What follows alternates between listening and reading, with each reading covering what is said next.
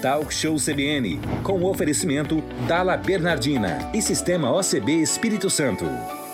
Olá, muito boa tarde, bem-vindo à nossa transmissão especial desta quarta-feira, 7 de outubro. Essa transmissão é especial porque ela abre a série de eventos Talk Show CBN 2020, nosso primeiro encontro com você, inclusive acontecendo num novo formato, um formato virtual mas também sendo transmitido pela 92,5 FM, a Rádio CBN Vitória, durante toda esta tarde.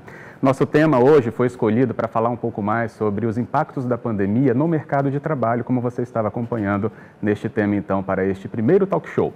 Esse tema, inclusive, ele vem com uma força porque ao longo de todo este 2020, principalmente durante o primeiro semestre, nós tivemos um impacto contundente da pandemia do novo coronavírus no mercado de trabalho. Nós tivemos, por exemplo, suspensão de contratos, tivemos então férias adiadas ou mesmo salários que foram não pagos. Isso tudo trouxe uma discussão também sobre home office, o teletrabalho. Qual o impacto disso durante e depois da pandemia? Crise ou oportunidade? Qual será a leitura que podemos trazer quando esta pandemia passar? Essa discussão é muito atual e você está inserido nela, portanto, a partir de agora você acompanha essa transmissão, então, nesse formato virtual, onde você também já está sintonizado conosco, e na Rádio CBN Vitória 92,5 FM. Bem, nós vamos falar sobre também adaptações legislativas que aconteceram nesse período. Elas vieram para ficar ou foram só temporárias? Discussões que nós vamos ter aqui com os nossos convidados durante essa tarde e você também é um deles. Então, participe até o fim desta transmissão. Eu queria já dar boa tarde, inclusive, aqui ao nosso convidado presente fisicamente, mas atendendo aos protocolos para o distanciamento que é necessário. Alberto Nemer, nosso comentarista do quadro Retrabalho do CBN Cotidiano. Boa tarde, Alberto. Boa tarde, Fábio, boa tarde a todos os ouvintes da CBN. Bem, também nesse nosso, nessa nossa transmissão virtual, você vai acompanhar a participação de outros dois importantes convidados. Queria aqui primeiro cumprimentar, então, então, nesse formato virtual, Pedro Neri, que é doutor em economia, consultor legislativo e colunista do Estadão. Boa tarde, Pedro. Boa tarde, boa tarde a todos que, que estamos ouvindo na CBN Vitória. Nessa transmissão também temos então Cássio Moro, que é o nosso comentarista do quadro Retrabalho, junto com Alberto Nemer. Boa tarde, Cássio. Boa tarde, Fábio, Nemer, Pedro Neri, a todos os ouvintes e espectadores da Rede Gazeta e da CBN. Bem, nesse formato virtual, a gente tem essa participação, então, desses três comentaristas conosco, né? O Pedro, que é o nosso convidado, nossos dois comentaristas do Retrabalho, e eu que vou te acompanhar. Mas você também vai fazer essa interação conosco durante toda a nossa tarde. Queria até que já ficasse né, claro para você que a sua mensagem vai chegar para a gente pelo nosso número de torpedo, WhatsApp e também Telegram. Em especial o WhatsApp, que é muito utilizado, mas você que acompanha a CBN já deve ter esse, esse número. Se você está acompanhando essa transmissão por agazeta.com.br barra eventos, anote então também este número, que é o 99299 4297. Mas se você não teve tempo de anotar por enquanto, a gente vai deixar para você um QR Code do lado da tela, para que quando você ligar a câmera do seu celular e apontar, vai aparecer uma notificação. Abrir, quando você abrir, então clicar na sua tela, já vai redirecionar para o envio da mensagem e a participação durante este evento, que vai discutir com você crises e oportunidades no mercado de trabalho no pós-pandemia. Então fique atento, não deixe também de trazer aqui a sua questão e tudo que você está acompanhando também deste período. Nós vamos então trazer aqui já de início para a nossa conversa o convidado desta tarde, Pedro Neri conosco, doutor em economia, consultor legislativo e também colunista do Estadão, que a partir de agora então passa a conversar conosco aqui nessa transmissão. Vamos lá, Pedro, tudo bem? Tudo bem, é, queria agradecer a, a, oportunidade de estar conversando com, com todos hoje. De fato, um momento muito difícil para o mercado de trabalho no Brasil. É, eu acho que eu queria começar com uma provocação. Eu acho que em relação ao mercado de trabalho, ao desemprego, à pobreza, a pandemia ainda vai começar. E por que, que eu digo isso? Eu digo isso porque, como é, já foi colocado aqui agora há pouco, o, o Legislativo e o Presidente da República tomaram muitas medidas de alívio temporário, tanto suportando a renda das pessoas, no caso do auxílio emergencial, quanto a folha de pagamento das empresas, como no programa BEM, e, e isso contribuiu muito para a gente ter uma taxa de desemprego relativamente moderada é, até agora. A gente está com desemprego rodando os 14%, mas a gente ainda tem muitas pessoas que deveriam estar procurando emprego e ainda não foram procurar emprego. Quer dizer, elas estão respeitando o isolamento, respeitando o distanciamento social, recebendo talvez o auxílio emergencial, de 600 reais e ainda não foram procurar emprego. E a partir do momento que elas forem procurar emprego, a gente já vai ver a taxa de desemprego subir, porque a gente sabe a taxa de desemprego não é só o número de pessoas, ah, é, não se refere só ao número de pessoas que não está trabalhando, que não está ocupada, mas é, se refere àquelas que estão buscando é, é atividade. Então, é, é, a gente deve esperar para os próximos meses uma alta significativa da taxa de desemprego a partir do momento que o distanciamento social acaba ou diminui e que o auxílio emergencial deixa de ser pago. O, vamos lembrar, o auxílio emergencial vai ser pago até 31 de dezembro deste ano de 2020, é o período que dura o estado de calamidade pública. Depois disso, 600 reais ou 1.200 no caso das mães solo é, deixa de existir. Boa parte não vai ter direito a, a nenhum benefício é, social e algumas vão ter direito à Bolsa Família, que paga valores bem menores, né, em média é, menos de 200 reais. Então, a gente pode ter, sim, já no início de 2021, uma alta muito expressiva do desemprego, uma alta muito expressiva da pobreza, uma alta muito significativa também é, da desigualdade de, de, renda no Brasil. Então, por isso que se fala tanto em, em renda Brasil, ou em um novo formato de proteção social, e é por isso também que, que, no caso do ministro Paulo Guedes, por exemplo, se fala muito em desoneração da folha, em buscar alguma nova forma de contratação é, que, que seja mais é, amigável Acho que a gente teve né, uma pequena falha na conexão com Pedro, que a gente vai restabelecer para ele trazer ainda essa leitura, como ele estava falando. Nesse momento da pandemia, quando o mercado também foi atingido, houve essa iniciativa do pagamento do chamado auxílio emergencial que tanta demanda trouxe, inclusive com muitos reflexos na economia em relação a esse auxílio ser o sustento de muitas residências unicamente, assim como também passa a ter uma leitura sobre o que virá depois dele. Houve já uma discussão muito importante, até pela prorrogação dele ou não, como a gente acompanhou, e o valor caiu de 600 para 300, como você já deve saber. A gente voltou com Pedro, vamos então retomar, Pedro, aqui um pouco mais da sua leitura, para que o nosso né, espectador e ouvinte não perca nenhum detalhe. É, eu acho então que existe uma oportunidade de discutir agora é, é, um novo modelo, não só de, benefício social, mas até de talvez de legislação trabalhista, porque se a gente olha o auxílio emergencial, que foi recebido por 67 milhões de adultos, ele tinha como pré-requisito não ter emprego formal. Então, a gente está falando de uma massa de adultos brasileiros vivendo em situação de pobreza, porque esse é o segundo critério do auxílio emergencial, né, não tem renda, que não tem acesso ao, ao emprego com carteira assinada. E acho que a gente não pode se conformar com essa situação que é uma situação mais grave, especialmente para as mulheres, para os jovens, para os negros, para os habitantes das regiões norte e nordeste. Um passo foi dado em 2017, a gente sabe com a reforma trabalhista, que facilitou algumas formas de contratação é, novas, mais flexíveis, mas a gente sabe também que essa reforma, é, em muitos aspectos, ainda não pegou, ainda existe muita insegurança jurídica. O próprio Supremo Tribunal Federal ainda não julgou é, várias das principais ações contra a reforma, então existe ainda um receio, a gente observa, do empresariado e adotar esses contratos. Muito embora nesse ano de 2020 a gente tenha visto um dos principais contratos da reforma trabalhista, o contrato permitente, com saldo positivo de vagas, quer dizer, é, abriu mais vagas do que demitiu no, durante a pandemia, o que é sinal da sua flexibilidade. Mas eu acho que uma outra questão que a gente tem que olhar é essa questão do próprio custo da folha de pagamento. Né? A gente vê muitos brasileiros optando se formalizar como microempreendedor individual, MEI, que tem uma, um, um, um, uma carga de encargos, de tributos bem menor, e a gente vê aí algo que chama muita atenção da sociedade como um todo, o drama das jornadas dos entregadores de aplicativos, dos motoristas de aplicativos.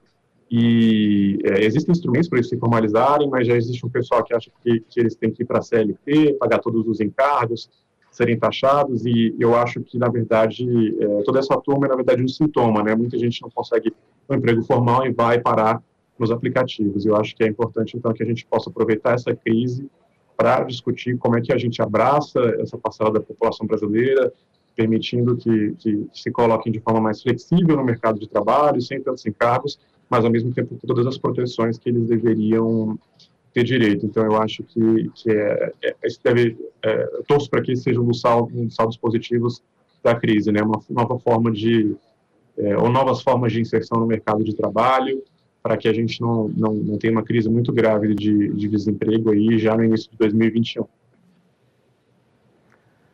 Ok, a leitura do Pedro Neri conosco, então, já no início das nossas discussões aqui do nosso primeiro talk show CBN de 2020, analisando crises e oportunidades no mercado de trabalho pós-pandemia.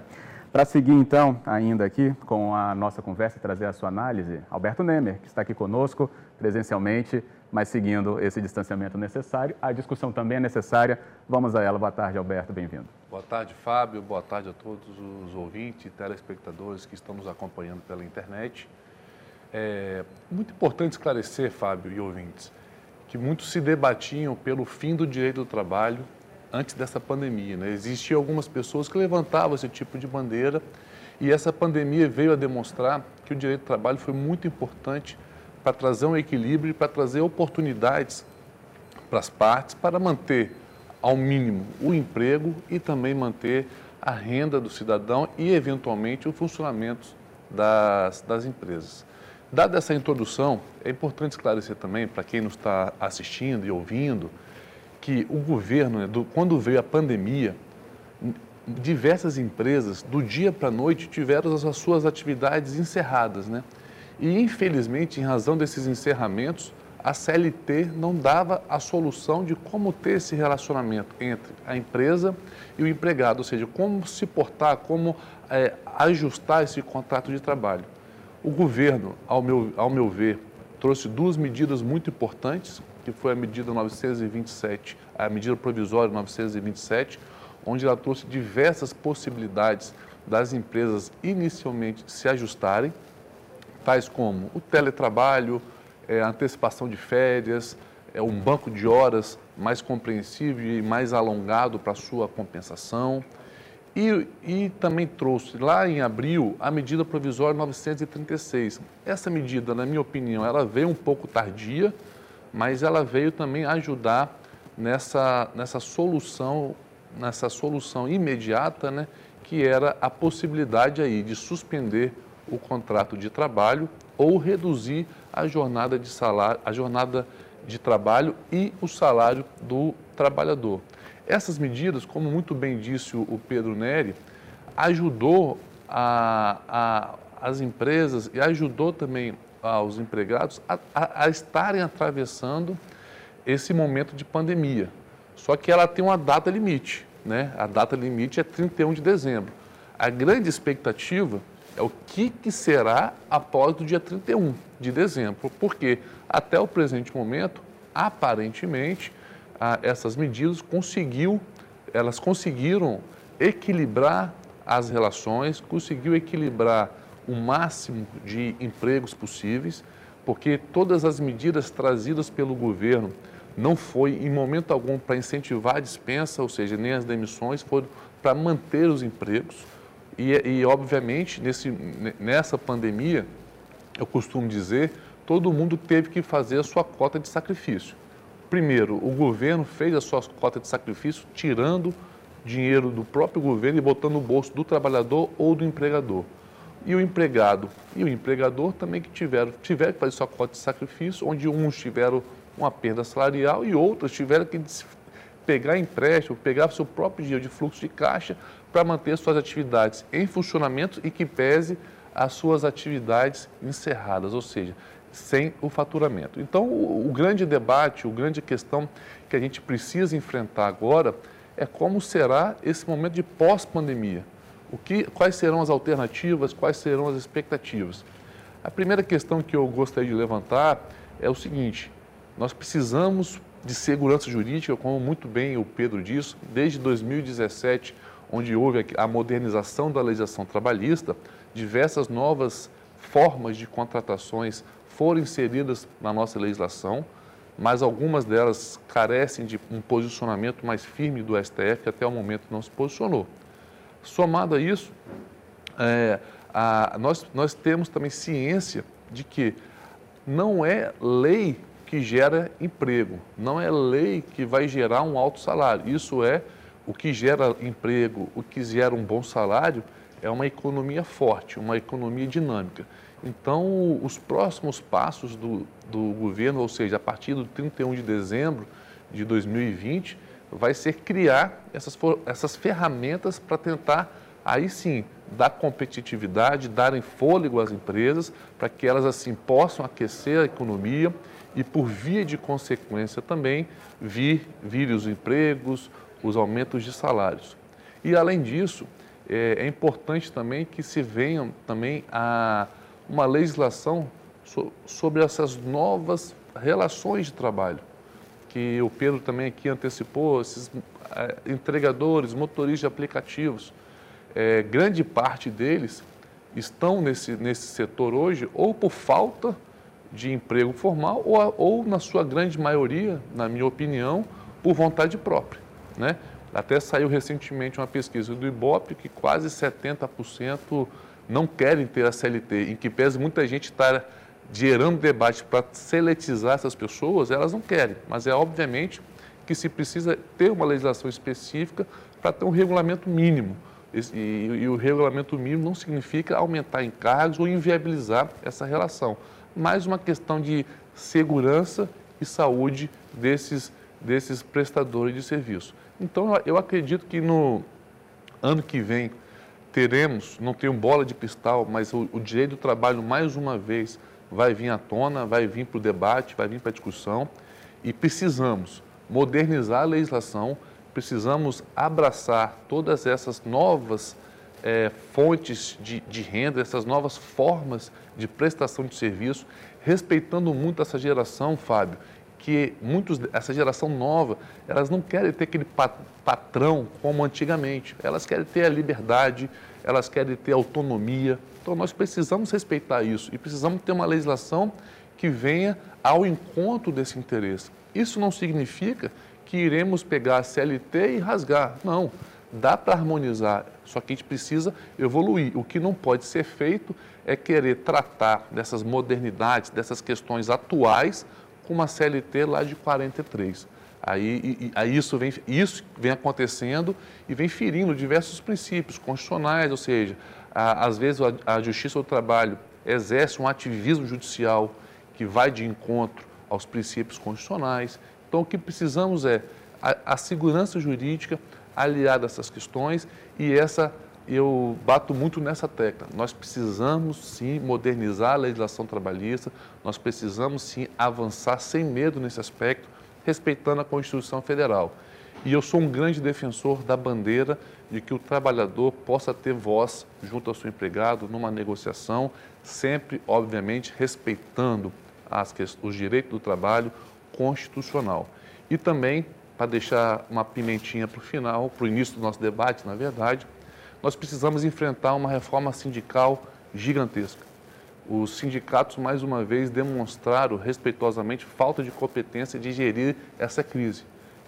É, era oportunidade de ouro para os sindicatos assumirem a vanguarda, assumirem o protagonismo dessa crise em ajudar principalmente a resolver essas questões, resolver a, essa tensão que foi gerada inicialmente entre empregado e empregador para ser uma solução.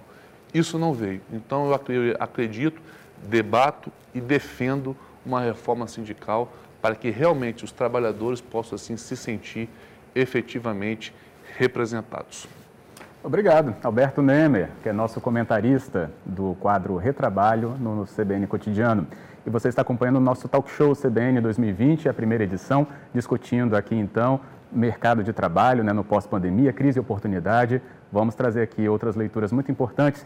Para isso, você também já pode deixar o seu questionamento para a gente. Lembre que o nosso número de WhatsApp é 99299 4297. Você que acompanha a Rádio CBN Vitória já usa muito, mas você que está na transmissão em agazeta.com.br barra eventos, pode inclusive utilizar o QR Code que aparece então durante a nossa conversa, para que quando você abrir a tela, ele já vai direcionar, abrir a tela da câmera do seu celular, porque ela vai ler esse QR Code e te direcionar para a mensagem que você quiser nos enviar durante esta tarde. Vamos avançando e trazer nosso outro comentarista do quadro Retrabalho, Cássio Moro conosco. Boa tarde, Cássio. Bem-vindo.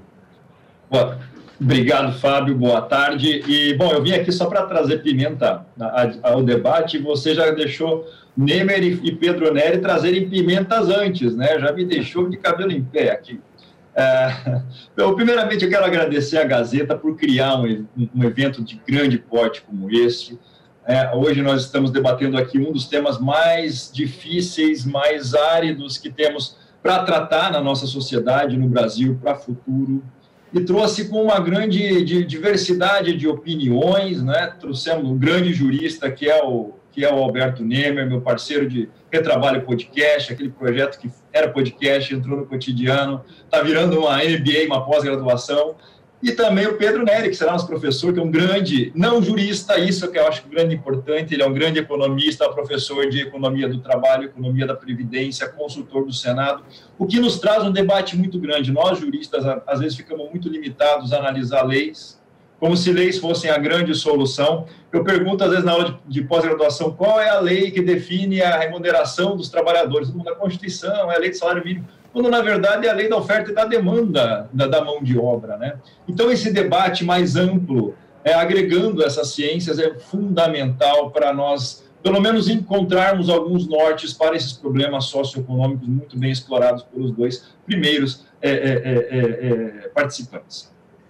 Ah, o, o, o, o Nery, eu sou, eu sou um grande fã dele, né? Eu, às terças-feiras ele tem a coluna dele no Estadão, e eu acordo muito cedo. Quem conhece sabe, eu acordo quatro e meia da manhã, às cinco eu já estou lendo as colunas do jornal. E eu mando mensagem para ele cinco da manhã, elogiando, às vezes criticando algum, algum ponto, mas sempre elogiando a capacidade. E vejo que ele já viu e já leu, ou seja, eu acordei ele. Então eu acho que ele não quer me ver muito cedo. Assim.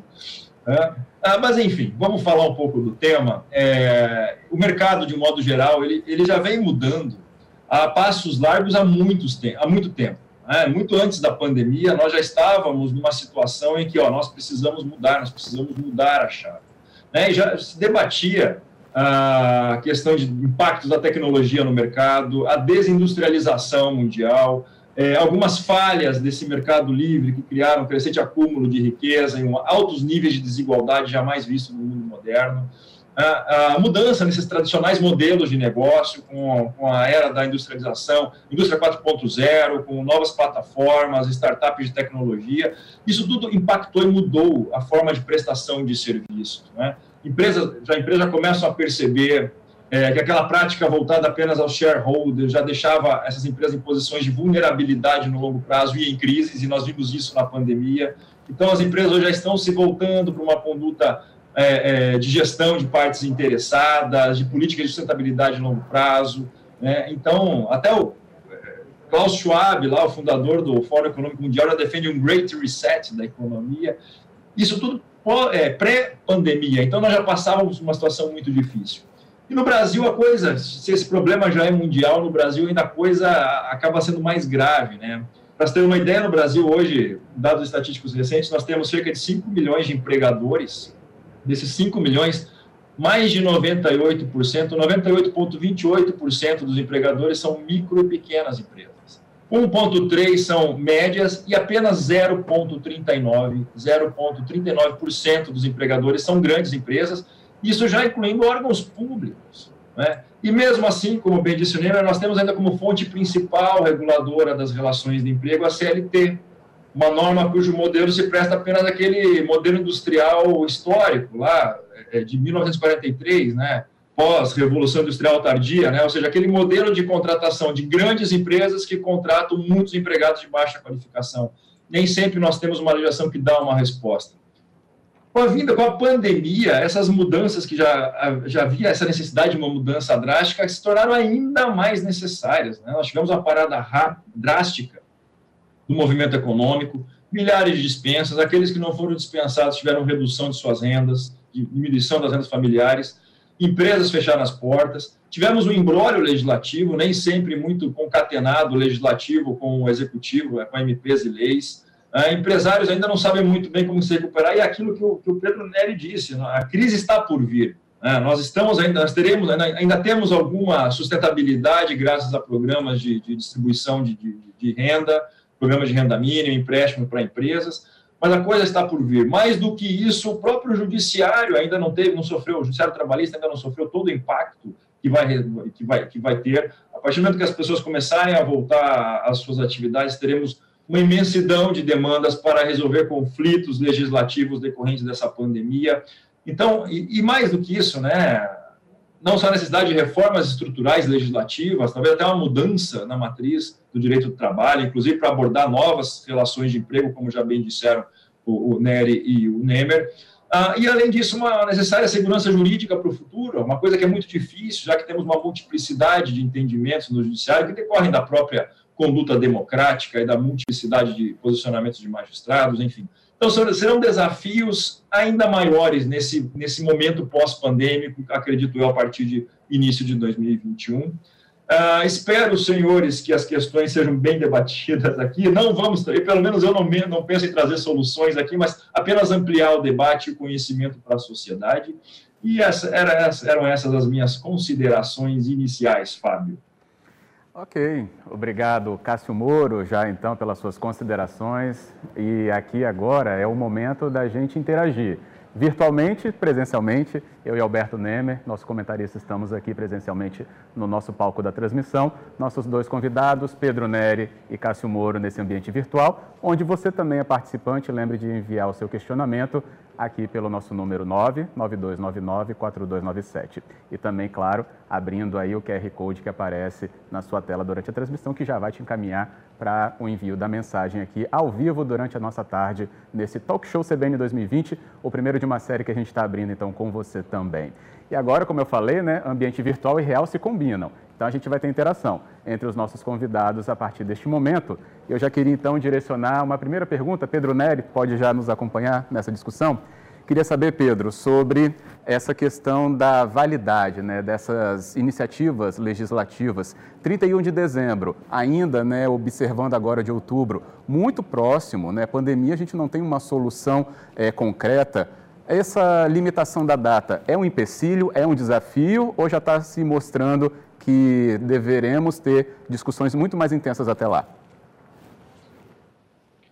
É um desafio. Eu acho que muitas coisas que foram colocadas na pandemia de forma temporária vão sofrer demanda para virarem é, algum instituto permanente. Isso é claro no caso do auxílio emergencial, por exemplo. Né? Existe uma convergência na sociedade de que a gente precisa de algo melhor do que, que era o Bolsa Família, ainda que a gente não possa ficar permanentemente com 600 ou 1.200 reais. Acho que é, é, algo parecido motiva, por exemplo, o Ministério da Economia a falar tanto em desonerar a folha. O que, que significa isso?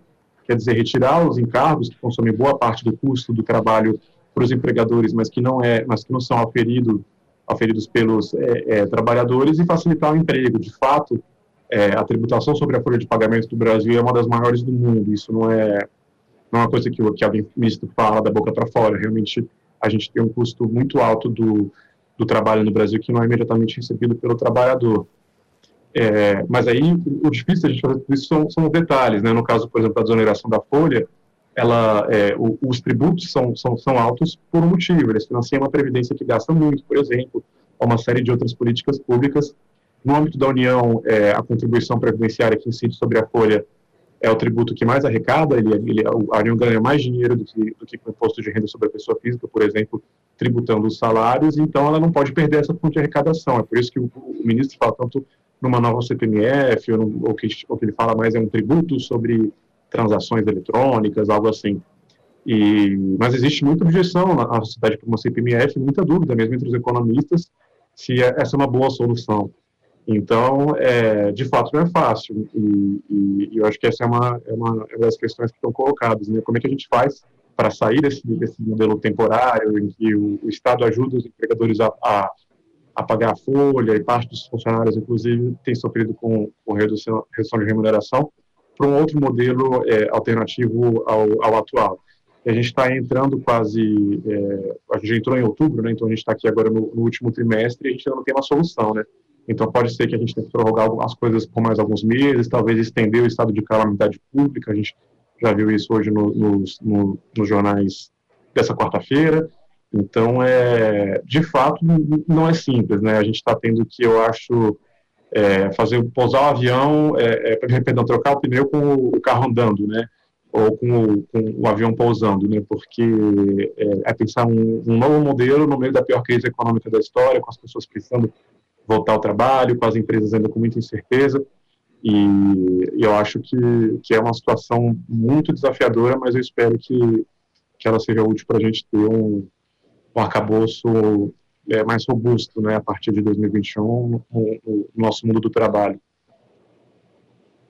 É, eu gostaria de aproveitar e fazer uma pergunta na, na seguinte questão. É, qual, na sua opinião, vai ser o papel do, do Estado, né, da, tanto do Estado, da União, do Estado e dos municípios, para ajudar na recuperação dessa economia?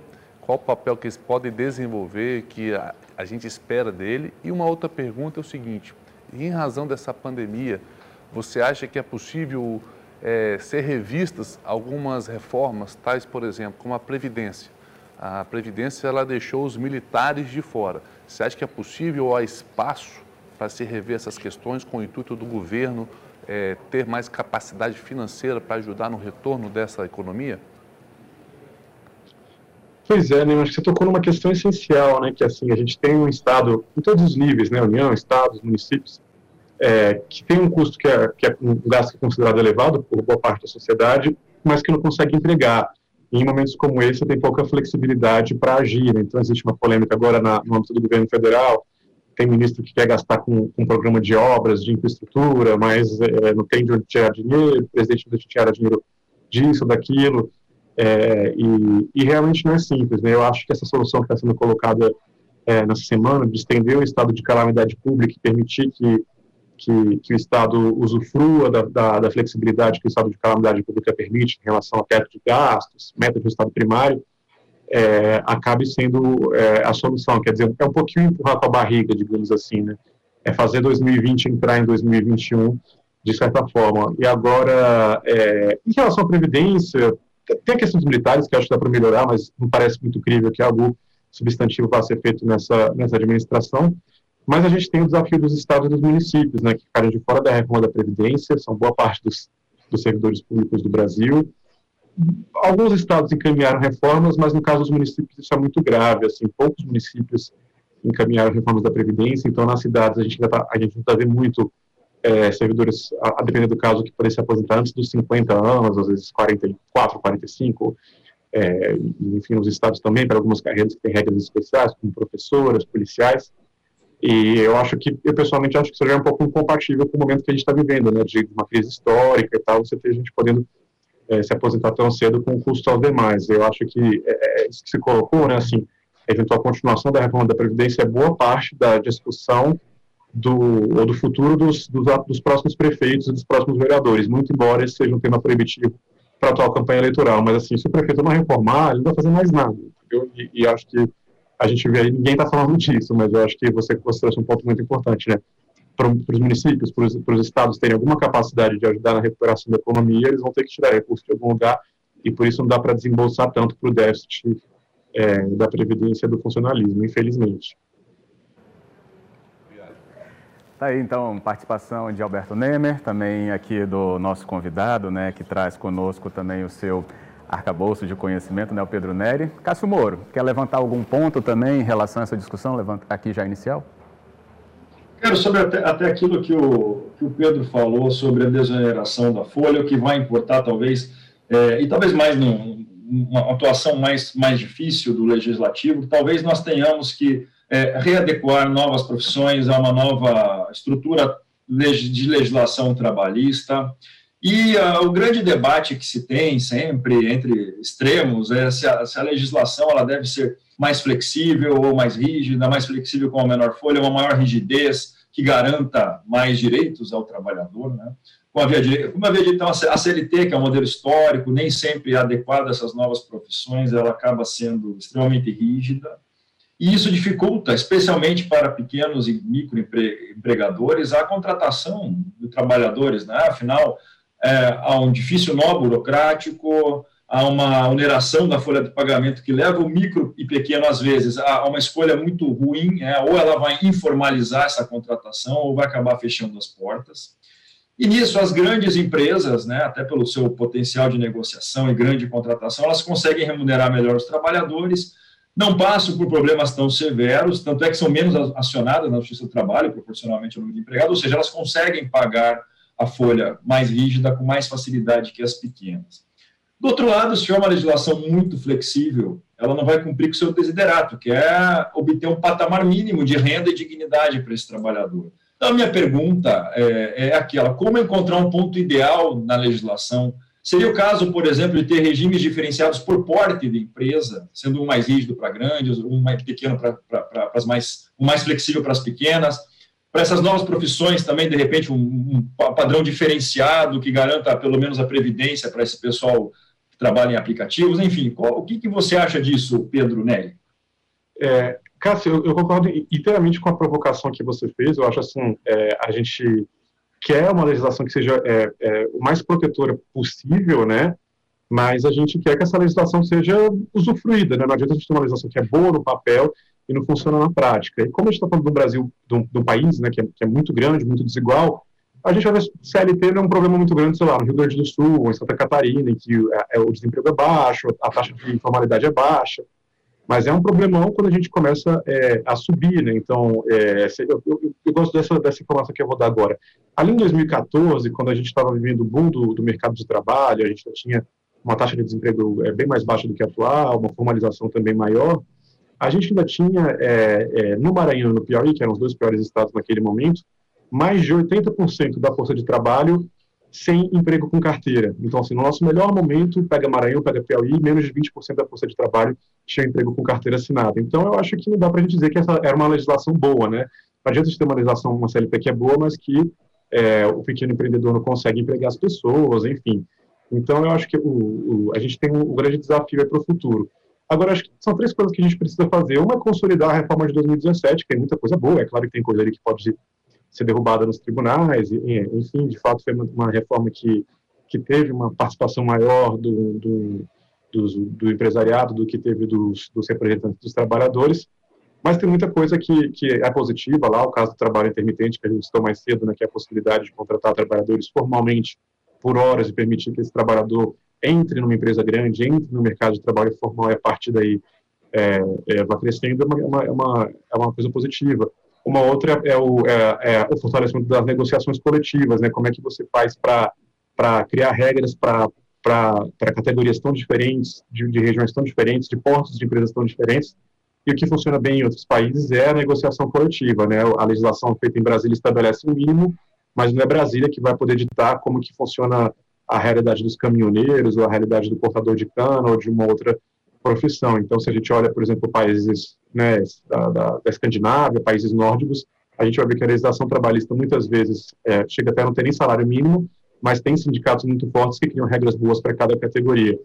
Agora, eu acho que tem algumas outras coisas que a gente pode pensar. Uma que eu, que eu tenho pensado é a questão da lei do estágio. O estágio é uma forma muito flexível de inclusão do jovem no mercado de trabalho formal, permite que o cara que está na faculdade trabalhe num grande banco, numa grande empresa, mas essa é uma oportunidade que está restrita aos jovens de classe média, classe média alta, que, que estão na faculdade, né, ou que eventualmente estão no curso técnico.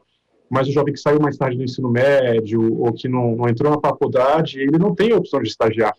É, se você quiser contratar esse cara, que é justamente o cara com menor escolaridade, você tem que pagar 20% de INSS, tem que ser é, o mínimo da lei, tem que ter é, uma série de outros encargos que incorrem sobre a folha, etc.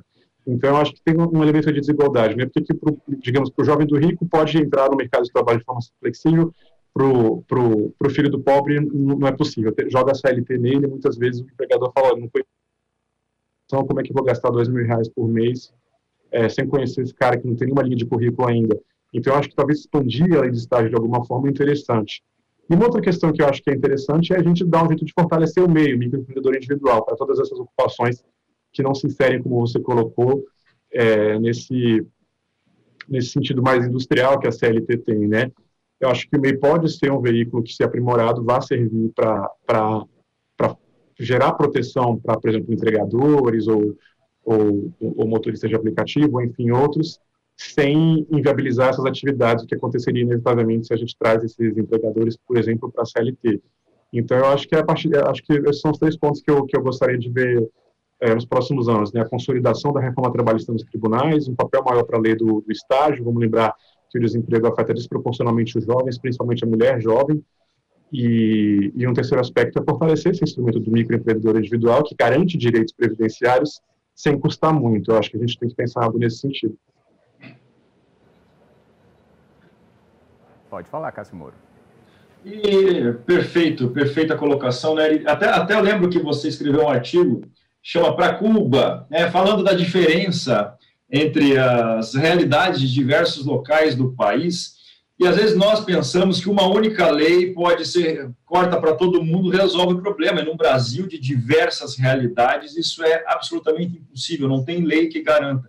Aí me parece muito importante fortes negociações sindicais localizadas, ou por empresa, ou regionais, E é claro, desde que haja, como bem disse o Alberto Nemer, uma boa reforma sindical que garanta a participação associativa do trabalhador, que o trabalhador se sinta é, incentivado a participar. Até achei que com o corte da contribuição sindical em 2017 ia haver uma campanha para que os trabalhadores se sindicalizassem e não foi o que aconteceu. Ah, quando você fala de MEI, uma pergunta que me faz, eu, eu realmente não entendo muito de previdência, eu gosto muito de MEI, acho que ela facilita muito a vida de quem quer trabalhar. É claro que um, uma pessoa que tem MEI não vai ser considerado um grande empregador, nem nada disso, como alguns falam. Agora, você acha que, exatamente pelo baixo custo que tem, se nós substituirmos trabalhadores hoje registrados por outros meios que arrecadam bem na Previdência, tiver muitos meios, a gente não pode ter um déficit arrecadatório no custeio da Previdência? Teria que rever isso, talvez? Sem dúvida, Cássio. Eu acho que, na verdade, boa parte da, da explicação de o MEI ainda não ser ainda mais usado é que sucessivos governos não têm interesse em incentivar o uso do MEI, porque ele. É, vamos, vamos pegar aqui um exemplo: o cara que ganha um salário mínimo.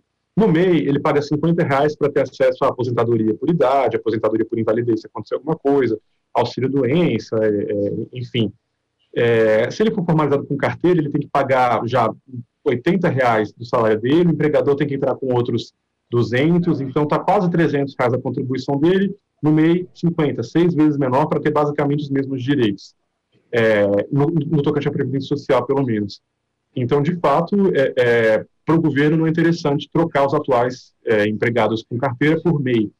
Agora, é, eu, eu, acho que a gente tem que pensar alguma forma do MEI ser um, um, uma porta de entrada para quem não é um empregado com carteira, né, para o desempregado, para o informal, ter também algum tipo de proteção para queda de atividade, porque o MEI, como, como o nome diz, é um microempreendedor, é, então não está prevista para ele a situação de desemprego, né, porque ele não é um trabalhador. Então, é, em caso de desemprego ou ele deixou de poder desenvolver a atividade dele, ele não tem proteção, né, não existe FGTS para MEI, existe seguro-desemprego para MEI, a gente tem que pensar em alguma forma de fazer isso.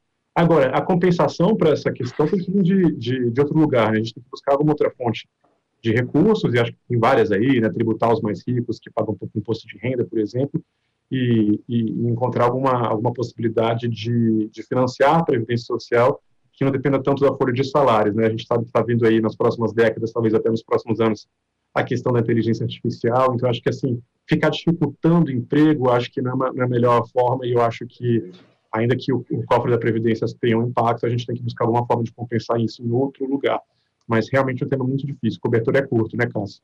Exatamente, exatamente. Tá aí, esse é o Talk Show CBN 2020. Nós estamos aqui trazendo uma conversa com os nossos comentaristas do quadro Retrabalho, o Cássio Moro, que acabou de falar, junto com o Pedro Nery, que é o nosso convidado, e aqui próximo a mim está Alberto Nemer.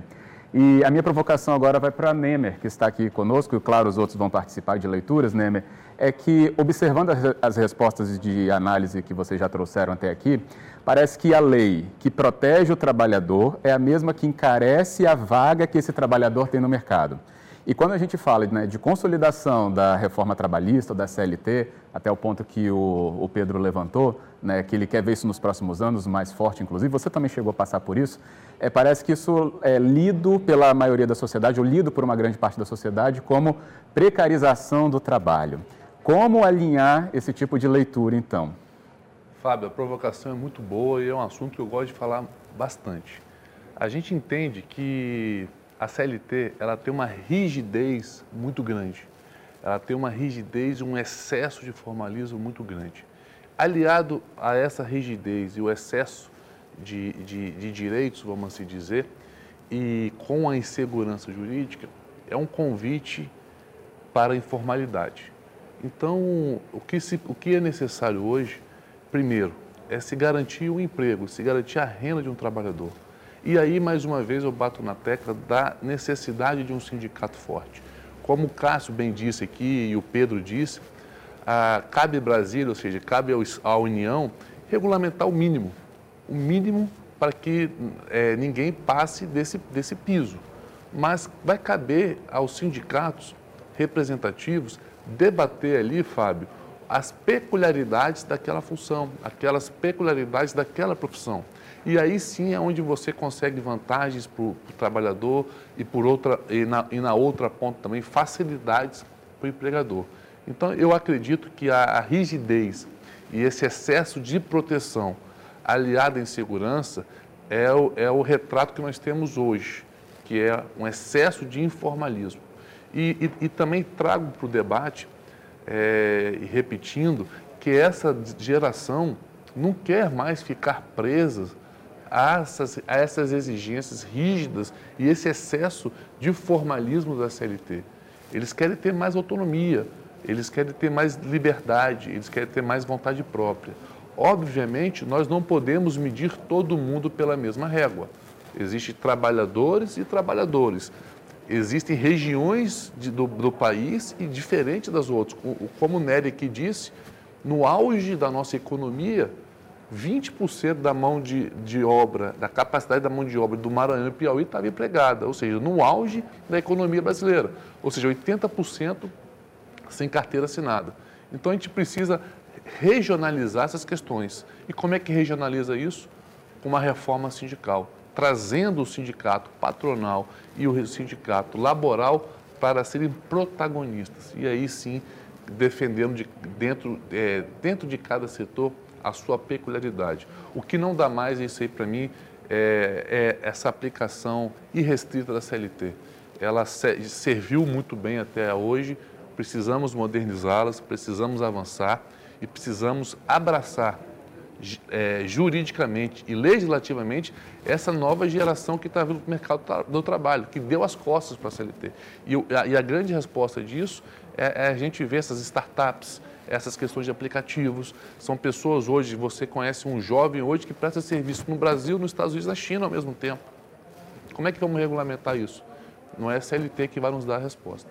Então nós precisamos fomentar esse debate sem medo, sem receio e, e digo novamente, debater a CLT não é tirá-la da, da legislação, é manter o que se tem, mas trazendo outras oportunidades, novas questões, novas legislações, porque ela hoje não resolve o que a gente pretende para o futuro. Vou abrir aqui também então para os nossos participantes da, aqui da nossa conversa, né, no meio virtual também. Pedro Nery, que também pode trazer sua leitura, né? A lei que protege é aquela que encarece o emprego, mas um emprego caro não abarca aí justamente o trabalhador como a gente tem visto. A sua leitura com a da preocupação com os jovens também, Pedro Nery, como é que podemos avaliar então assim?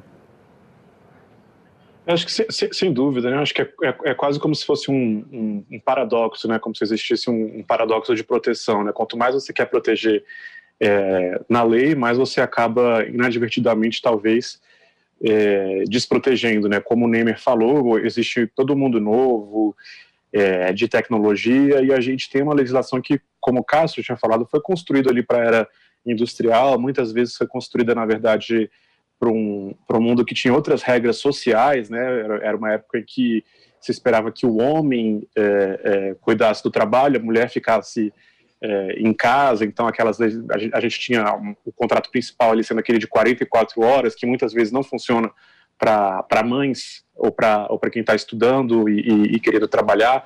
Enfim, então eu acho que a gente tem que fazer essas, adapta essas adaptações sem medo, como, como o Neymar disse, é, e no sentido, na verdade, de fortalecer a CLT, né, de permitir que ela chegue, é, que seu espírito protetor chegue em mais lugares, é, não é de forma nenhuma jogar fora, mas é, é, é, olhar com, com, inteligência, né? Se a gente olha os dados e vê que em alguns grupos da população é, quase ninguém tem emprego formal, assim, não faz sentido insistir no que está funcionando. Vamos lembrar, por exemplo, que até 2017 a CLT não previu teletrabalho foi a reforma trabalhista que passou a prever, com adaptações feitas esse ano. Se a gente fosse dogmático, não aceitasse a reforma trabalhista, ou não aceitasse mudanças agora, é, é, ia estar tá todo mundo trabalhando, é, ou, ou, talvez irregularmente, ou muita gente, o patrão ia falar, olha, não vou correr esse risco de levar um processo é, depois, vem aqui, continua vindo, não vai ter isolamento social, coisa nenhuma, porque eu, a legislação não me permite. Então, é esse tipo de inovação que a gente tem que é, olhar. É, mais cedo, acho que o Cássio estava falando da questão da redução da jornada, no início da pandemia, isso ainda era super polêmico ali em, em alguns setores da, da, da, doutrina do direito do trabalho, do Ministério Público, às vezes até da própria magistratura. Foi polêmico inicialmente no Supremo Tribunal Federal. Muita gente considerava que era inconstitucional, veja só, permitir a redução da jornada com redução é, é, do salário, ainda que fosse paga pelo, pelo Estado. Né? E a gente vê que foi um programa exitoso, que preservou mais de 10 milhões de empregos, boa parte desses empregos, infelizmente, não, não, seriam mantidos se não fosse essa, essa ajuda, e por isso que existe uma incerteza grande em relação é, ao, ao, ano que vem. Então, a gente, eu acho que a, as medidas flexíveis que foram adotadas agora na pandemia, de atualizar a, a, a legislação, mostram que, que sim, existe uma relação entre, entre a flexibilidade que a legislação permite e a resposta dos empreendedores, lembrando sempre, a gente está falando aqui de um país que é muito diverso, né? existem é, todo tipo de, de, de, forma de trabalho, o Neymar colocou aí agora a molecada que está começando com startup, é, o Cássio lembrou agora há pouco que uma parcela muito pequena, tá, talvez ínfima, dos, dos é, empregadores no Brasil são grandes empresas que têm uma capacidade de se adequar à legislação, então eu acho que a gente tem que pensar é, é formas de preservar o emprego do EAPOC ao Chuí, sabendo que a gente tem um país muito diverso em termos de escolaridade, em termos de setores da economia, e não vai ser a gente sinal acabou tendo uma pequena né, variação, mas a gente vai retomar com o Pedro Nery, que já se encaminhava para a sua né, leitura final dessa questão. Queria passar para o Cássio Moro, então, ainda nessa oportunidade de trazer o seu ponto de vista aqui para a gente. O Cássio que vai, então, avaliar essa questão da proteção, mas a leitura da precarização. Cássio Moro, o que, que a gente pode, então, abordar com a sua ajuda? Bom, é, é sempre um conflito muito grande acertar o ponto da, da proteção de lei. E meu, meu, parecer, respeitosamente discordando de muitas outras, é que passamos demais. Nós, há uma crença, primeiro, há uma crença de dependência de lei muito grande no nosso país.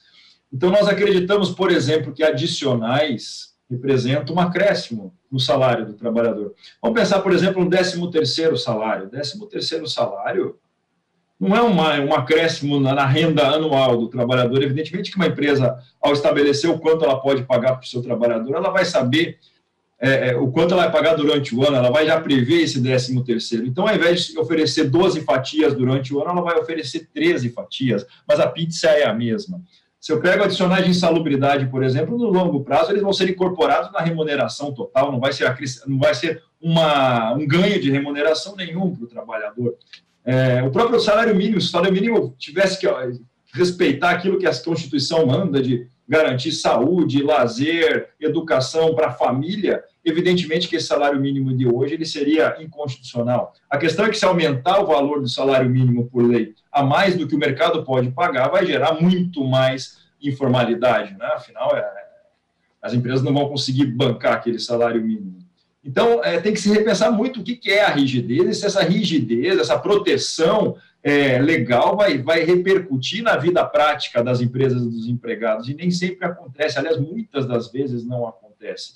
É, esse tipo de análise tem que ser feita sempre. Não adianta falar, ah, eu quero todos os direitos do trabalho para o trabalhador, sendo que a gente não tem condições de arcar com isso. Então, acho que está aí minha análise. Ótimo. Bem, a gente vai dar prosseguimento aqui a toda a nossa discussão nesta tarde. Lembrando que você faz parte também desse talk show CBN, o Talk Show 2020 abrindo aqui a nossa série de conversas com convidados especiais como o Pedro Nery está conosco, os nossos comentaristas do quadro Retrabalho, Alberto Nemer, Cássio Moro, que acabou de falar, então fique atento, participe, faça essa parte também de trazer o seu questionamento aqui para dentro deste debate. Você que está nos acompanhando em www.agazeta.com.br/eventos pode mandar a sua questão direto ao abrir a sua câmera, quando aparecer o QR Code para você, já vai te direcionar para você mandar sua pergunta. Você que nos acompanha na Rádio CBN Vitória, também uma transmissão ao vivo com você, pode usar o nosso número que é o 99299-4297. Eu tenho bastante perguntas já aqui, inclusive, para poder trazer para essas discussões. Elas não vão nos limitar, então, também em temas. Você, inclusive, já vai ser participante, então, dessa conversa. Eu vou começar aqui com quem já mandou a sua questão que foi o envio do Giovanni Abranches. Ele fala que na CLT ele mudaria, né? Acabar com 40% de multa sobre o saldo do FGTS, regulamentar o trabalho por diária e ainda diz que a reforma da CLT prejudicou demais os professores com a criação de empreendedores individuais. Ele acaba levando justamente a discussão para uma categoria né, tão importante e também ainda tão comentada nessa pandemia por causa da questão da suspensão de aulas presenciais mas abordar 40% sobre a multa do saldo do FGTS, regulamentação do trabalho por diária. Nemer, o que, que você avaliaria também? Eu, eu, essa questão do FGTS, Fábio, é, eu tenho uma, uma visão que eu até depois gostaria de ouvir do, do Cássio e do Pedro. Eu não sou favorável ao FGTS. O FGTS é um empréstimo, é um empréstimo compulsório que o empregado, né, o empregador paga, ao invés de pagar para o empregado diretamente, deposita na sua conta vinculada, onde o governo faz o giro desse dinheiro e isso só vem depois para o empregado, enfim, em eventual forma de dispensa sem justa causa, acrescido dessa multa. Eu acho que isso é uma forma de encarecer a, a contratação e uma forma e um desestímulo também a uma contratação formal, porque quanto mais você encarece essa relação, um, é um convite muito maior para a informalidade. E também, é, na minha opinião, é, o FGTS é uma questão totalmente já ultrapassada, porque a gente precisava ver outras formas de modernizar isso, mas eu acredito que a forma atual é prejudicial, especialmente para o empregado. Então, eu, eu, concordo com ele, concordo com essa sugestão, não só do fim da multa do 40% do FGTS, mas com o FGTS em si. E em relação à outra pergunta, era a questão do, do da regulamentação do trabalho por diária. Uhum. Ela já, já existe uma regulamentação hoje que é o contrato intermitente, muito bem dito aqui pelo Pedro Neri, né, que aumentou demais essa forma de contratação durante a pandemia. E eu concordo que na modernização da legislação trabalhista, lá em 2017, é, ela não veio tão bem regulamentada. Foi feito logo depois uma medida provisória que regulamentou ela muito bem, mas ela não foi convolada em lei porque ela trouxe outras questões, infelizmente. Mas aí faço uma provocação, uma provocação novamente, que nós precisamos dos sindicatos para atuarem nessa negociação, principalmente para se regulamentar essa questão da contratação por diário ou por intermitente. Pedro Neri, FGTS sozinho já dá um talk show, né? Ah, o que, que você avalia da, da participação do Giovanni ao abordar e acabar com esses 40%? É, é, realmente a FGTS é um tema muito, muito rico, né?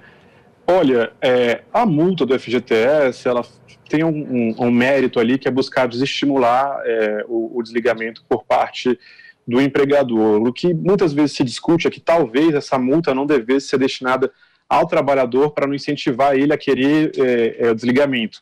Esse é um assunto que faz pouco sentido falar dessa forma hoje, no momento de crise, mas quando a economia cresce, a gente sabe que é muito comum é, trabalhadores buscarem o desligamento para acumular uma posição no mercado informal e eventualmente se recolocar, porque, enfim, está tendo muito emprego. Era o que a gente observava ali no início da década ali dos anos é, 2010. Então, de fato, é, seria mais interessante, talvez, que esses 40% continuassem existindo, mas fossem destinados a um fundo coletivo, talvez para pagar seguro-desemprego, alguma coisa assim, e não ser uma forma do trabalhador conseguir renda. Vamos, vamos imaginar dois caras, o João e o José, é, têm mais ou menos o mesmo salário, vão, vão ter possibilidades mais ou menos iguais.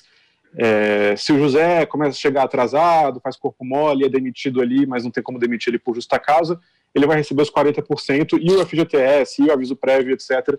E o, e o João não. Então, assim, é, a gente tem que buscar é, é, contornar esses desincentivos e muita gente discute essa questão.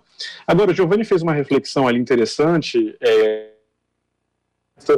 ter, ter prejudicado professores que muitos passaram a ser contratados como empreendedores individuais.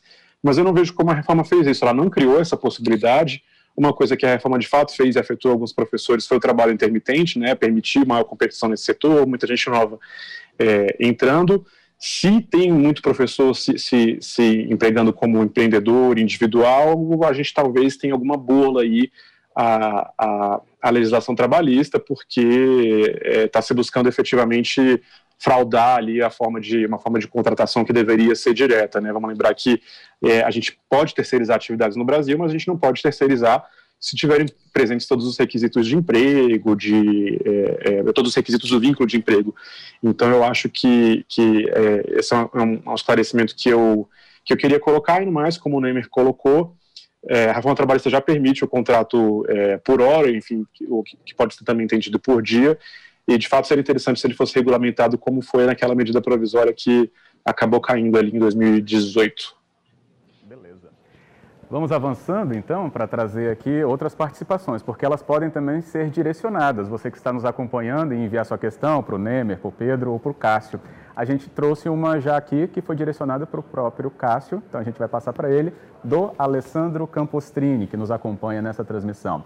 e ele avalia, Cássio, né, ele quer a sua avaliação, melhor dizendo, sobre qual a sua posição do trabalho terceirizado no home office, no teletrabalho terceirizado. Pode? Não pode? Eu também fiquei com essa dúvida agora.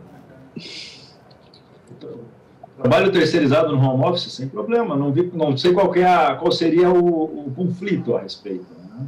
Afinal, você está obtendo um trabalho, e esse trabalho pode ser tanto do seu empregado quanto de uma empresa terceirizada, e essa empresa terceirizada, na verdade, que é, administraria essa prestação, essa entrega de mão de obra para a empresa tomadora, e aí poderia ser feita tanto em home office ou não. Evidentemente que existem alguns tipos de trabalho terceirizado, que, e até mesmo é, trabalho é, direto, cuja natureza da prestação de serviço não pode ser feita por home office, mas se for possível apenas para entrega da tarefa feita, não há óbice nenhum, sem qualquer problema, qualquer dúvida. Cássio, eu queria fazer uma intervenção. Por favor. Está me ouvindo? Na verdade, uma brincadeira. Quando ele falou, eu não entendi muito bem a pergunta. Trabalho terceirizado, eu imaginei o, o sujeito colocando a esposa para fazer o trabalho dele, porque agora está todo mundo em casa ali. Ele está terceirizando o, o teletrabalho. Os filhos. Pois é, faz aí, já que que tá uma loucura, né? Tá uma loucura. É, é uma, é uma, é uma brincadeira que pode ser sério, sim, ô Pedro. Eu tive, é, tem situações que realmente houve uma terceirização desse trabalho dentro de casa, que isso pode gerar um problema, inclusive é, eu tive um caso que experimentamos uma, uma justa causa, onde o empregado é, foi, foi deslocado para o teletrabalho e a empresa identificou que não era ele que estava executando aquele serviço. Era alguém que, ter, que ele terceirizou, ou seja, sem comunicar a empresa, ou seja, podendo inclusive trazer problemas e prejuízos para a empresa. Então, realmente... E aí, aí vale uma observação. Aí vale uma observação importante que o próprio Nery falou na, na, na pergunta anterior. Não é a terceirização, a flexibilização que gera... Não é a flexibilização que gera a precarização, mas sim a fraude. Então, qualquer atuação fraudulenta será devidamente corrigida pelo judiciário, porque houve violação legal. Esse tipo de caso, é, é esposado pelo Nery ou pelo, pelo, pelo Nemer, são questões fraudulentas, né? não é uma terceirização lícita, correta. Correto. Essa transmissão, como você está acompanhando, ela tem interação entre você os nossos convidados e entre os próprios convidados, como acabou de acontecer e tomara que se repita ainda. Eu queria, antes de passar para a próxima questão, já que foi tocada aqui no teletrabalho, no home office, é, já acompanhei algumas vezes nesses últimos períodos, né, desses meses de pandemia, que se vai continuar ou se não vai continuar. Se veio para ficar, não veio para ficar, mas se for ficar em qual molde? né, porque é o novo normal mesmo, esse novo normal existe, né, é uma questão é, que está latente. Grandes empresas aqui do Espírito Santo, né, até pela, é, pela urgência que a pandemia colocou, realmente levaram seus empregados para o teletrabalho, né, para o home office, de um dia para o outro, né, da noite para o dia, literalmente. E já avaliaram que até a produtividade aumentou, essa palavrinha mágica para as empresas. E eu queria saber então, vamos começar aqui pelo Nemer que está conosco. Nemer, veio para ficar ou não veio para ficar? Fábio, eu tenho um, um, um pensamento um pouco, não, não, contrário, mas eu não, eu não, eu não acredito muito né, nessa migração muito forte para o teletrabalho. O teletrabalho foi uma saída muito importante durante essa pandemia. Como o Nery diz, ela veio em 2017, algumas empresas se ajustaram a ela a partir de então e muitas foram obrigadas a irem em, razão da pandemia. Eu acredito que nesse novo normal é, nós temos de tudo, né? Nós temos empresas que realmente estão tá se mobilizando para oficializar esse teletrabalho, ou seja, para não ter o retorno, e algumas já estão querendo o retorno quanto antes, porque em alguns setores a gente consegue vislumbrar uma produtividade aumentando, mas na outra ponta também existem setores que essa produtividade caiu bastante. Então, eu acho que isso vai, vai ter um, um equilíbrio onde cada empresa vai se ajustar o que eu acredito que pode acontecer, Fábio, é a questão de a empresa flexibilizar ao menos uma vez por semana, até para dar uma flexibilidade maior para o empregado. Acho que isso pode acontecer. Agora, essa migração maciça pelo trabalho, para o teletrabalho, eu ainda não acredito muito nisso. Vamos então fazer gerar essa pergunta aqui. É, vou para o Cássio agora. Cássio aí, o que, que, você acredita? Ah, é. Veio para ficar ou não veio? Não, com certeza veio para ficar, mas a gente não pode cair naquela armadilha do raciocínio indutivo, porque veio agora, vai ser sempre, todo mundo vai usar o home office. Isso depende muito de caso a caso, de tipos de contrato, de tipo de relacionamento que se tem com a empresa, de que, de que trabalho vai ser executado no home office. Então, eu já vi vários exemplos. JP Morgan, lá na, em Nova York, já falou que estava tendo prejuízo, que ia trazendo todo mundo de volta. Já vi outros empresários falando que, olha, reuniões decisórias altamente importantes têm que ser feitas no tete a tete. Entretanto, aquelas reuniões mais rotineiras podem ser feitas em home office, a pessoa pode trabalhar em casa. Então, é claro, no longo prazo deve, deve se criar um equilíbrio e cada empresa, cada negócio deve encontrar o seu patamar de funcionalidade disso. Claro que nós vamos trabalhar, acho que sempre com as duas ferramentas agora estão, estarão disponíveis, o tete a tete tradicional e, a, e a, as reuniões telepresenciais, o trabalho feito de casa. Isso aí amplia horizontes, amplia, é, quebra fronteiras, é um grande avanço. Nós lá na Justiça do Trabalho, por exemplo, já estamos começando a fazer audiências híbridas, o advogado comparece se quiser, né? Então, me parece que é, é, um vetor de equilíbrio para o futuro, não, não, é uma coisa rígida, ou vai ser home office ou vai ser o que estava antes. Então, vamos ver o que vai acontecer. vamos sim, com certeza. É, e aí, Pedro? Eu, eu, também, eu também acho que não, a gente não vai viver essa situação permanentemente, até porque tem a questão da cultura organizacional, né?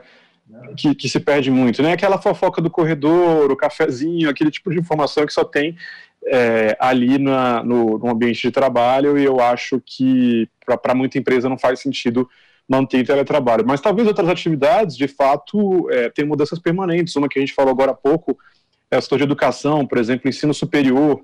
Talvez já tivesse datada a questão da, da, da do, do, EAD, né? existe, existe alguma resistência de alguns setores, mas eu acho que é um negócio que faz, faz todo sentido, né? principalmente para o aluno, né? você tem uma, uma a, a possibilidade de assistir a aula de um professor que está numa universidade talvez melhor do que a sua, enfim, acho que a gente é um setor que teve ganhos importantes de tecnologia no, ao longo do tempo, no entanto a gente continuou com primordialmente com um, um formato é, de, de, séculos atrás de um professor dando aula para um grupo de alunos numa sala, né? Então eu acho que essa é uma mudança que talvez tenha vindo é, é, para ficar e acho que nesse caso pode ser muito democratizadora, né, do acesso ao conhecimento, né.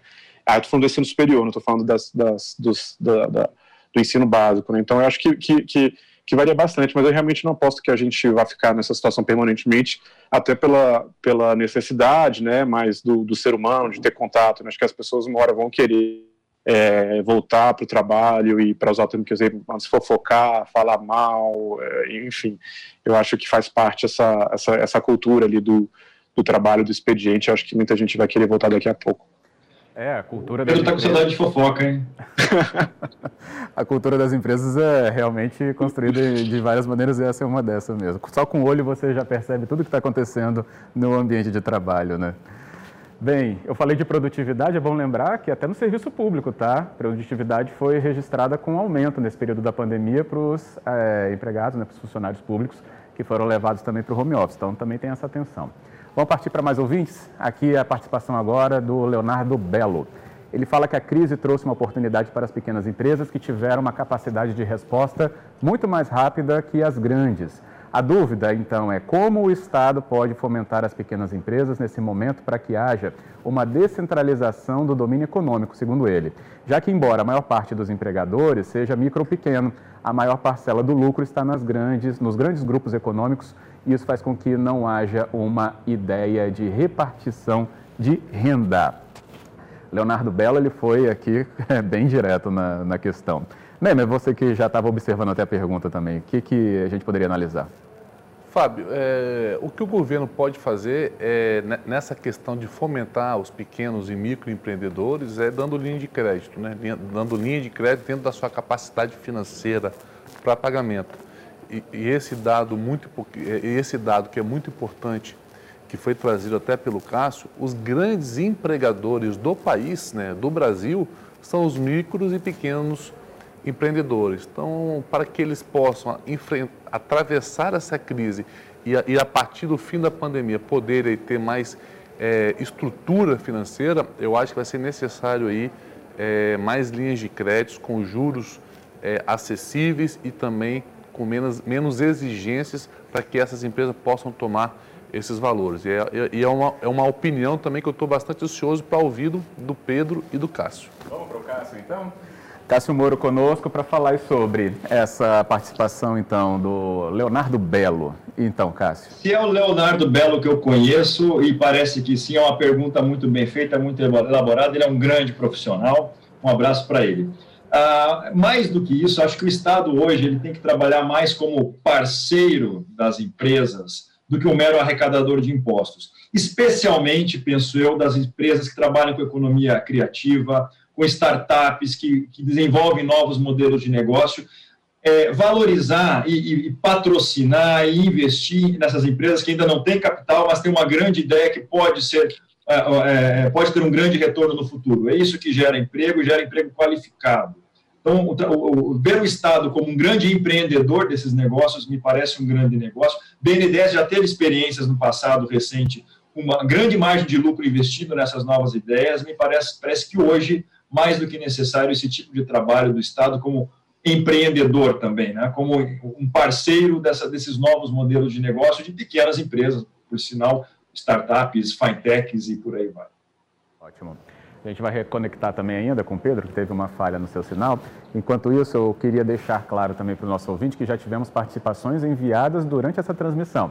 Envie a sua também, ainda temos tempo. Você pode utilizar o telefone do WhatsApp, que é o 99299-4297. Você que acompanha a Rádio CBN Vitória, muito familiarizado com este número, mas você que está na nossa transmissão em agazeta.com.br/eventos, Pode também anotá-lo, como acabei de falar, se você já anotou, ou usar o QR Code que aparece na tela para o envio da sua pergunta direto. Abre a câmera, aponta e vai aparecer ali. Abrir é, o aplicativo, aí você pode abrir e já vai mandar para a gente, ok? Não perca tempo.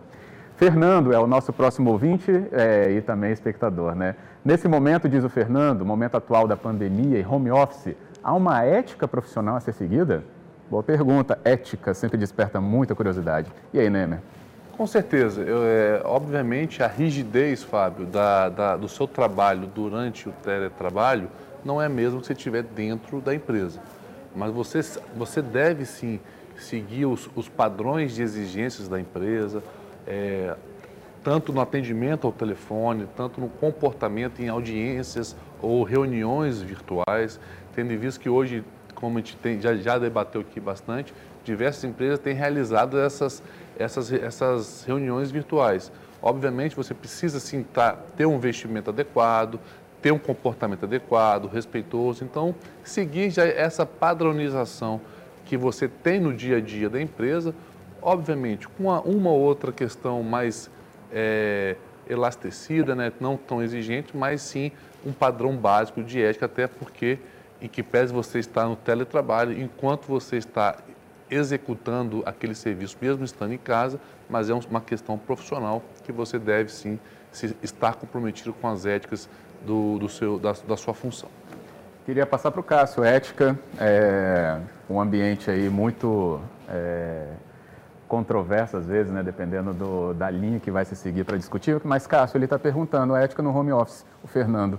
Bom, para mim, a resposta vai ser muito rápida. A ética existe independentemente do ambiente. Se a pessoa tem a índole de, de, agir de forma ética, de forma correta, não importa se é home office, se é presencialmente, não importa. Da mesma forma que essa pessoa tem uma índole de má fé, ela vai buscar meios de artifícios para agir dessa forma, tanto presencial quanto telepresencialmente. Então, basicamente, essa é a resposta. Não é o ambiente que faz isso, mas a cabeça da, pessoa do trabalhador. Até a gente lembrou aqui que houve, né, é, até casos aí que me surpreenderam, né, de burlar o home office, terceirizando o home office, né, mas de uma maneira não correta. Exatamente. Carlos Eduardo também é outro que nos acompanha, obrigado Carlos Eduardo, assim como os outros. Vamos lá, a questão dele se relaciona com a seguinte pergunta. A pandemia tem mostrado de alguma forma que as empresas não estavam preparadas para lidar com o trabalho remoto? E a sobrecarga de trabalho aos empregados relacionando, claro, a esse momento né, do trabalho remoto. Vamos com o Cássio primeiro, então, Vamos. já que ele está aqui na tela. Cássio, e aí? Bom, bom a, gente, a gente trabalha, a gente trabalha, a gente cansa mais no teletrabalho, pelo menos essa é a impressão que eu tenho do meu trabalho. A gente fica plugado o tempo todo com várias telas, trabalhando doido. É, isso depende muito da política da empresa, se vai ter controle de jornada ou não vai ter controle de jornada, e da performance do trabalhador também, como ele pode se organizar para fazer um trabalho ou não. Então, essa carga de trabalho há, de fato, uma mudança, pelo menos há uma mudança tanto na, no desempenho quanto no, na exaustão desse trabalho. e fatalmente isso vai implicar no número de horas trabalhadas e, e convenhamos, a grande, o nosso trabalho seletista normal ele é remunerado por unidade de tempo, por hora. Então, há necessidade de uma moderação, um novo equilíbrio para esse tipo de trabalho se for realizado em casa. Né? Uh, se a pessoa for muito, muito, muito organizada e controlada, ela consegue dividir tudo certinho, mas não é o que a gente vê por aí. A gente acaba misturando problemas familiares com o trabalho, tudo numa mesma coisa, e isso acaba gerando um desgaste maior. Há uma possibilidade de adoecimento maior também, que pode virar um novo problema de doenças do trabalho surgindo. Então, é algo que a gente vai ver no futuro. Que, quais são os efeitos disso? Onde será o ponto de equilíbrio? Pedro Neri volta conosco aqui nessa conversa, então, e para retomar com o Pedro Neri, aqui durante este Talk Show CBN 2020, é, nós temos até a possibilidade de retomar uma questão já levantada, né, Nemer, aqui, mas que a leitura do nosso convidado também é importante. Qual é essa pergunta que você acha que deve voltar?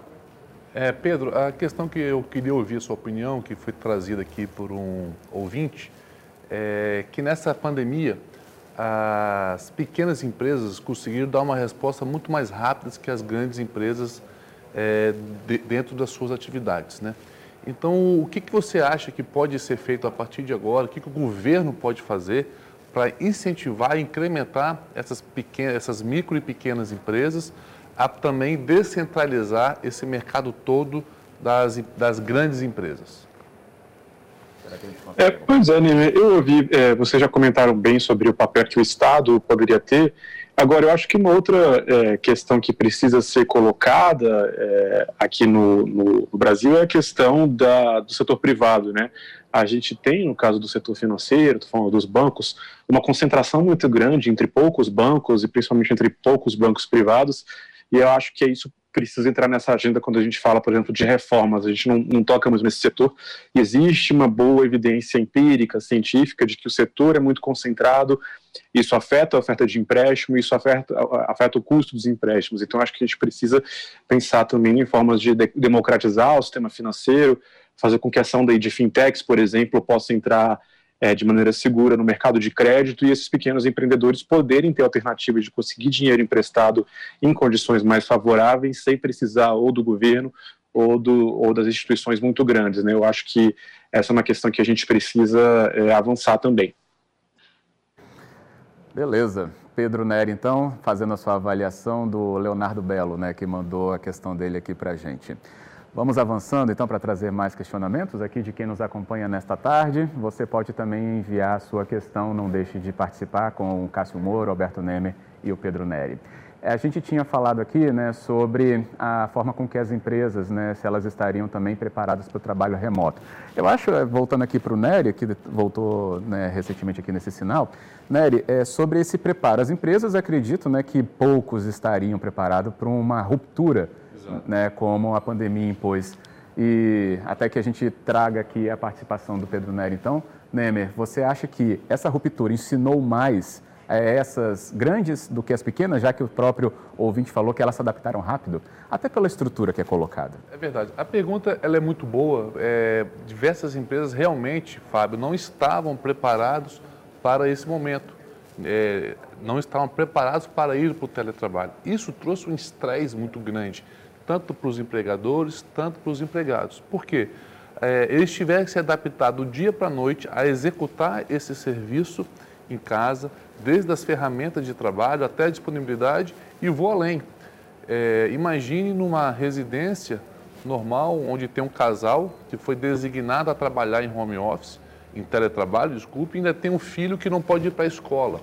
Então, realmente, é, é, houve uma sobrecarga, um sobreestresse muito grande, que aos poucos isso foi se ajustando, mas não estavam preparados. Tiveram que se preparar, desculpa o termo, na, efetivamente na marra. E foi feito, as empresas que efetivamente encaminharam esses empregados para o teletrabalho tiveram que fornecer as ferramentas eh, necessárias, pois se não fornecessem, os empregados poderiam ficar em casa sem trabalho, mas também não teriam seu, seus dias descontados, como previa a medida provisória 927.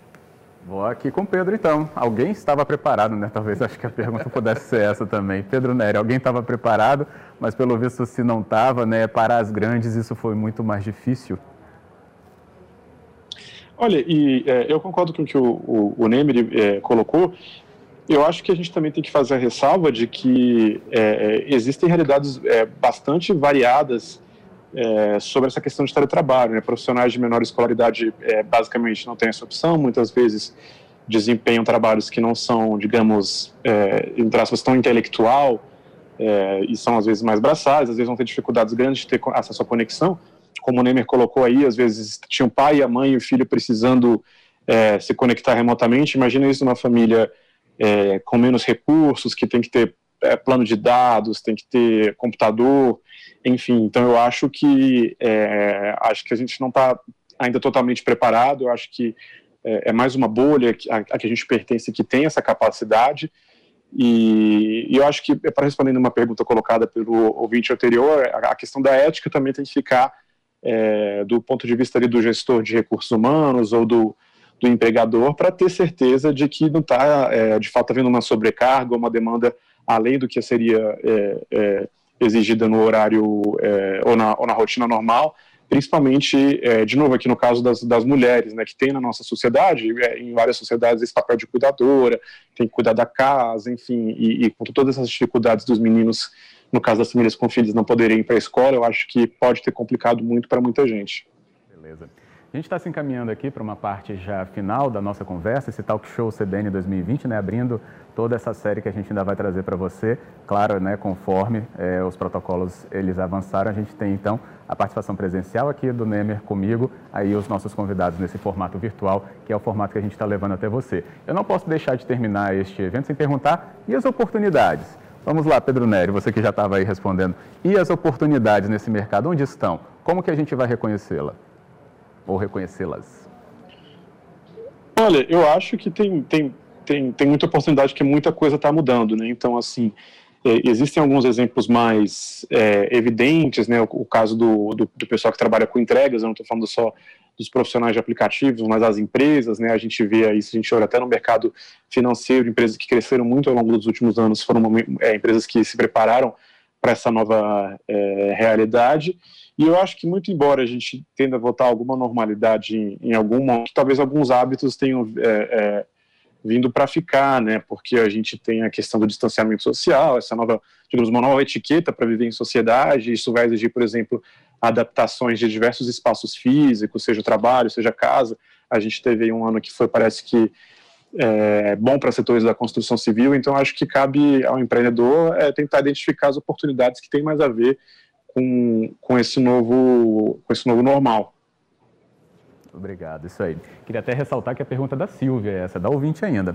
Cássio Moro, você então, como é que avalia aí oportunidades, como enxergá-las ou reconhecê-las?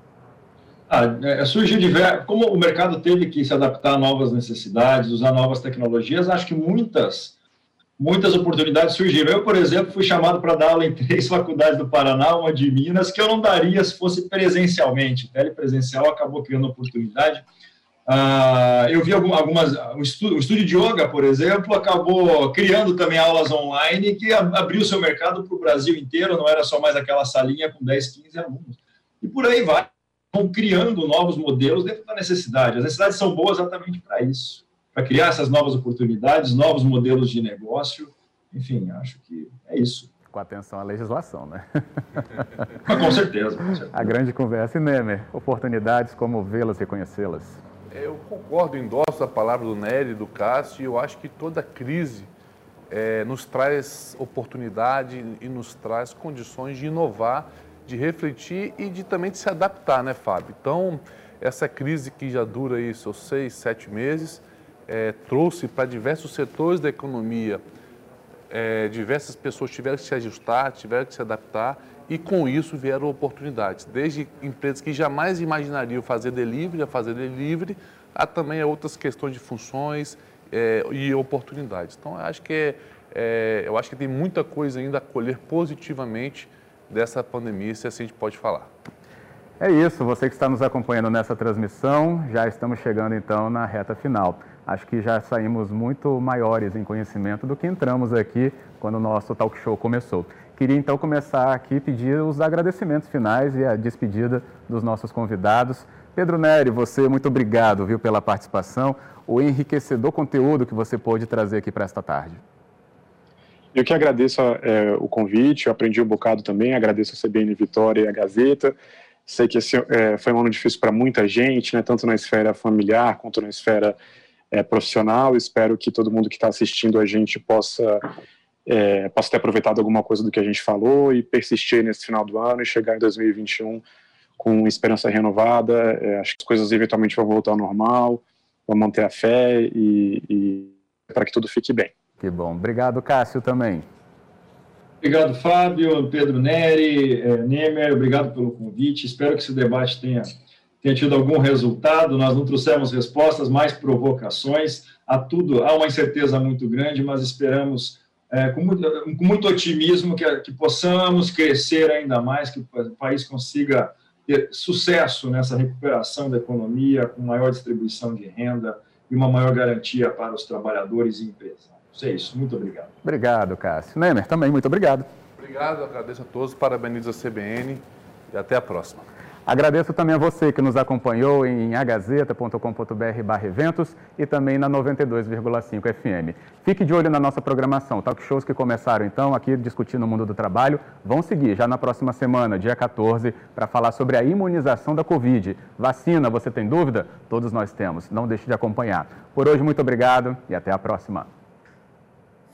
Talk Show CBN, com o oferecimento Dala Bernardina e Sistema OCB Espírito Santo.